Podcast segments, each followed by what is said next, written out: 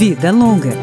Dicas para uma maturidade saudável, com Cláudio Ferreira. Apesar de ter sido descrito pela medicina há 2.500 anos, o delírio, ou estado confusional agudo, ainda é pouco compreendido. Quem afirma é a geriatra Daniele Cupertino. Trata-se de uma desordem de início agudo, como o próprio nome diz, de curso flutuante, muito frequente entre idosos internados, hospitalizados, caracterizado por um déficit de atenção, que é a dificuldade de focar, de sustentar a atenção, um déficit cognitivo, expresso por um prejuízo de memória, orientação, pensamento, linguagem, com alteração de ciclo sono-vigília, alteração psicomotora, algumas vezes cursando com uma hiperatividade, outras vezes por uma hipoatividade e uma desregulação emocional.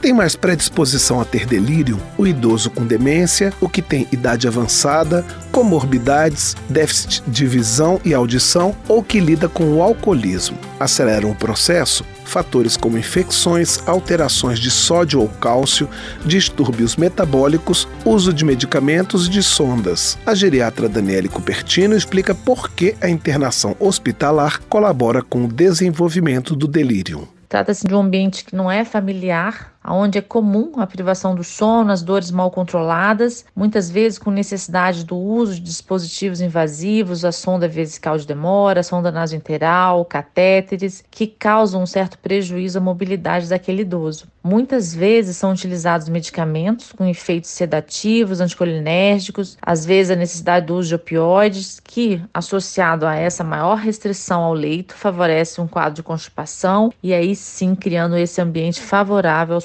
do delírio.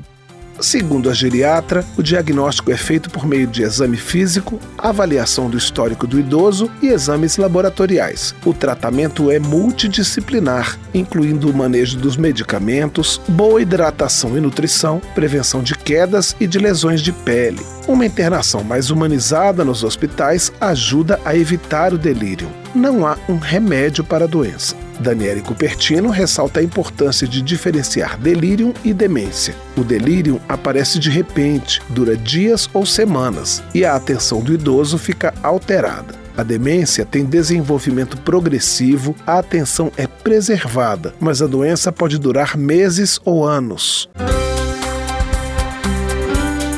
Vida Longa, com Cláudio Ferreira.